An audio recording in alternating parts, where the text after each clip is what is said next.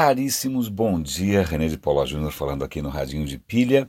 É, esse talvez seja o radinho menos ouvido de todos os tempos, porque eu vou publicá-lo praticamente no horário do jogo, simplesmente pela razão de que eu nasci com defeito. Eu sou um daqueles brasileiros anômalos, absolutamente raríssimos, que não ligam para futebol.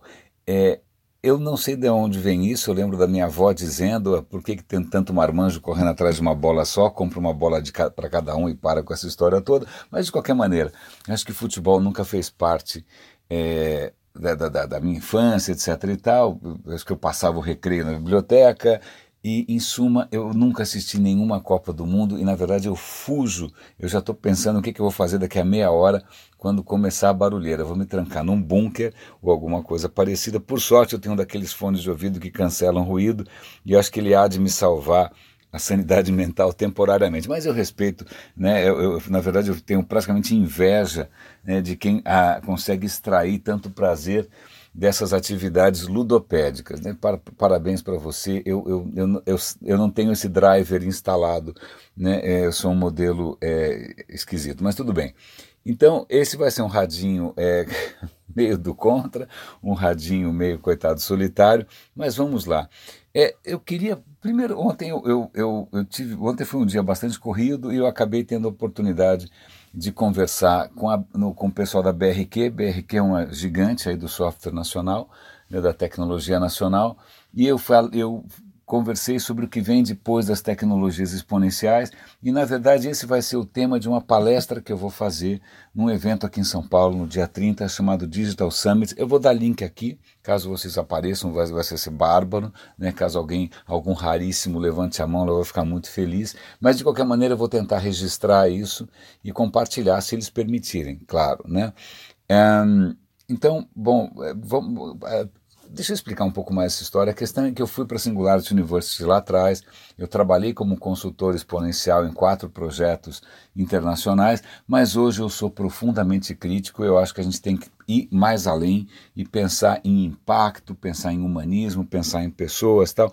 E aí, até para ilustrar um pouco essa história, uma reportagem muito bacana aqui da, do, do Technology Review que chama o seguinte: Por que, que os robôs ajudaram o Donald Trump a vencer a eleição? É, não, não tem nada a ver com Facebook ou Cambridge Analytica, não. Eles vão numa cidade nos Estados Unidos chamada Toledo, é, e que hoje é uma cidade altamente robotizada. Você tem uma fábrica da Jeep que ele menciona aqui, que putz, é tudo automático, tudo robô, etc. E, tal. e o que o artigo tenta mostrar, e é uma leitura bacana, porque envolve histórias pessoais, envolve é, é, é, é um bom texto né, ele mostra o seguinte, que aquela região ali é, votou no Obama majoritariamente durante um bom, nos áureos tempos, né, mas o que acontece? A hora que começou a automatizar, a substituir as pessoas por robôs, isso gerou muita insegurança, isso gerou muito desemprego, isso gerou muita incerteza e aquela região ali acabou virando a casaca, né, e isso deve ter tido um impacto aí na eleição do Trump. Mas mostrando que a insegurança trazida pela disrupção, etc. e tal, o desconforto faz com que as pessoas se tornem mais inseguras que, e acabam caindo na, na, no populismo barato. Né? Barato nem tanto, porque sai caro pra caramba essa história, já vou contar por que na sequência.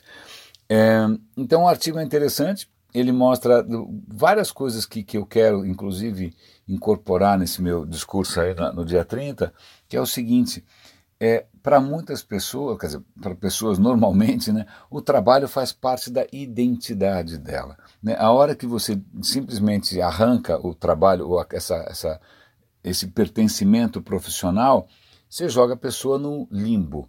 Né? E aí ele até conta que nessa, o artigo até comenta que nessa cidade tentaram é, é, preparar a nova geração né, para as novas habilidades, etc. E tal. Vamos lá preencher o que eles chamam de skill gap, né, que é aquele abismo é, entre as habilidades que você tem, que antes eram muito básicas, né, que era, imagina, você era um operário fabril, para um outro nível, né, para você saber mexer com robôs e tal. Mas acontece o seguinte, está vindo uma outra onda de automação que é de, de inteligência artificial e, e, internet das coisas, é, e mesmo essa geração que foi treinada para lidar com os robôs, ela também vai se tornar obsoleta.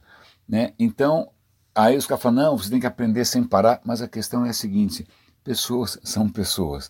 Né? É, se começa a forçar as pessoas a viver num esquema que elas não desejam, de incerteza permanente, etc. e tal, elas reagem como elegendo os Trumps da vida. Então está aí um artigo interessante.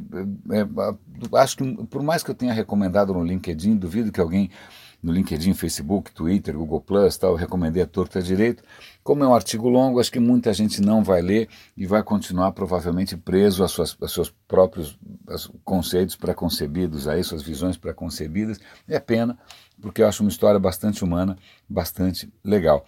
Uma outra história bastante falando em impacto e Trumps da vida tal, o que acontece, alguns senadores americanos republicanos estão querendo cortar a verba para estudos ligados a mudanças climáticas, aquecimento global, porque eles estão achando que essa verba está sendo mal usada para fazer propaganda em favor do, da, de, né, desse ponto de vista e que isso está distorcendo o debate ao invés de servir para fazer é, um trabalho científico. Veja só, os caras estão usando um argumento aí bastante, um sofisma quase, para justamente quebrar o joelho né, da luta pela conscientização em torno do aquecimento global. Quem, é, é, é, é impressionante, é, não dá pra, eu não consigo imaginar que esses caras estejam fazendo isso de consciência limpa. Né? Não é possível que alguém em sã consciência. Bom, bom sei lá, eu, desculpa, é, é, é possível, é perfeitamente possível, o mundo é grande e eu que estava inconformado temporariamente. Mas duas coisas. o Pedro Doria, que é um cara que eu respeito imensamente, uma figura muito querida, ele escreveu um artigo interessante dizendo quem são os novos Steve Jobs e Bill Gates. O artigo é bacana, é gostoso de ler, porque ele mostra que é, a cada. Os, os, dois personagens são muito diferentes. O, o Bill Gates, eu, eu sei porque eu trabalhei na Microsoft, a, a visão dele era: olha, é o seguinte, é, eu quero que exista um computador em cada mesa. Ponto. É isso que eu quero. Quero que cada, em cada mesa exista um computador pessoal. Porque antes disso o computador era uma coisa corporativa, era uma coisa colossal, era uma coisa para especialistas, custava um dinheirão, ninguém imaginava que um dia você teria o computador pessoal. Daí que vem PC, Personal Computer. Aí o Bill Gates falou: qual é a melhor maneira de fazer isso? Eu não vou fazer o computador, eu vou fazer o sistema operacional. Isso é revolucionário, porque na verdade Antes, as IBMs da vida, etc. e tal, eles faziam a máquina e o sistema operacional é de graça, o software é de graça, porque de qualquer maneira você tinha que comprar a máquina. O Bill Gates falou: olha, dane-se, eu não vou fazer o computador, eu quero fazer o sistema operacional, eu quero fazer o software e deixe que os outros construam, construam os computadores. Então ele fez um sistema operacional que permitisse o quê? A livre competição entre diversos fabricantes para que o preço caísse. Moral da história: o PC ficou barato é, é, lógico que na hora que você abre para todo mundo, a questão de erros e seguranças e problemas aumenta, né? então isso faz parte, mas de qualquer maneira foi o cara que democratizou. E o Jobs tinha uma visão diferente, ele também queria que o computador pessoal fizesse parte da vida das pessoas, mas ele queria entregar uma experiência redonda. Então ele falou: não, eu vou fazer o hardware e o software juntos. Então até hoje você tem essa, essas duas visões diferentes. Né? O Google, por exemplo, tem uma visão parecida com a Microsoft. Ele faz é, o software, na verdade o software está na nuvem, inclusive, e, e dane-se, o, o equipamento faça quem quiser. Né? Então, isso permite que o Android realmente democratize mais. A Apple continua muito presa na história de fabricar o hardware junto com o software e ter um sistema fechado, né? muito fechado, eu considero praticamente um monopólio, mas que garante que funcione mais redondinho. Mas, de qualquer maneira, a questão é, só dei um contexto histórico aqui, é que quem são os próximos Bill Gates, os próximos Steve Jobs, quem são os próximos grandes visionários. E o Pedro Doria comenta da pobreza de opções que a gente tem. O Elon Musk, é, ele não se, não se entusiasma muito, eu também não, eu acho, não acho uma figura inspiradora, não acho uma figura que tenha o mesmo impacto que esses dois caras tiveram. O Mark Zuckerberg se mostrou um imaturo, então é, fica essa sensação, puxa, né, os gigantes né, que realmente transformaram é, esse, o nosso mundo, quem talvez não deixem herdeiros. O pessoal do Google nem se comenta porque eles são super abaixo do radar, discretíssimos, né, não, não aparecem, não se manifestam, são invisíveis, mais ou menos como a própria empresa, como a própria cultura corporativa da empresa. É, é, é engraçado, vou fazer aqui uma, uma coisa pessoal. Eu trabalhei algum tempo em TV, que acho que foi a época que eu mais me diverti na vida inteira. É, e eu lembro de ter visto e convivido com os gigantes. Você pega, sei lá, Hebe Camargo, Silvio Santos, até o Gil Gomes. Você pega Lima Duarte, você pega Paulo Tran, você pega Jô Soares. São figuras, é, são gigantes, né? quer queira, quer não, são gigantes, é, que não vão se repetir mais. Claro, ninguém se repete, mas a questão é, e aí, aí sou eu falando, não é o Pedro Doria. O que acontece? São figuras que criaram uma indústria, mas que vieram de um tempo em que essa indústria não havia. Então é gente que vem para esse novo mundo com uma bagagem muito rica. Né? É a primeira geração. Eles trazem uma bagagem de teatro, de rádio, etc. E tal o que acontece é que as gerações seguintes elas já nascem dentro desse novo mundo e não têm aquela bagagem anterior. Então você pega, por exemplo, a bagagem que teve o Steve Jobs, ou a, a vivência que ele teve, as novas gerações não vão ter mais. Então talvez seja isso, essa é a minha tese pessoal. Por isso que, até de novo, falando nas minhas palestras, o que eu sempre falo para a garotada foi: meu, larga essa tela, larga esse celular, vai namorar, vai dar, vai viajar, vai quebrar perna, vai fazer qualquer coisa, mas por favor, viva porque se tem alguma coisa que a gente sente falta hoje é gente com vivências. Né? O que mais que tem de interessante aqui? Tem um, dois, dois pontos, só vou dar o link aqui, tem uma reportagem muito interessante no Fórum Econômico Mundial, dizendo que os adolescentes holandeses são os mais felizes do mundo estão entre os mais felizes do mundo. E eles tentam entender isso. E o que é muito interessante, que aí, de, de novo, não é uma questão tecnológica, eles mostram que os caras têm uma, os pais têm uma jornada de trabalho mais, mais curta, é, os pais têm mais abertura com os filhos, os pais convivem mais com a família. Então, acho que o, o fato de eles terem uma, uma, uma, um equilíbrio maior entre trabalho e vida parece se refletir nisso. É, vale a pena dar uma olhada. É, a Holanda é um país extraordinário, se você não, não, teve chance de conhecer, conheça.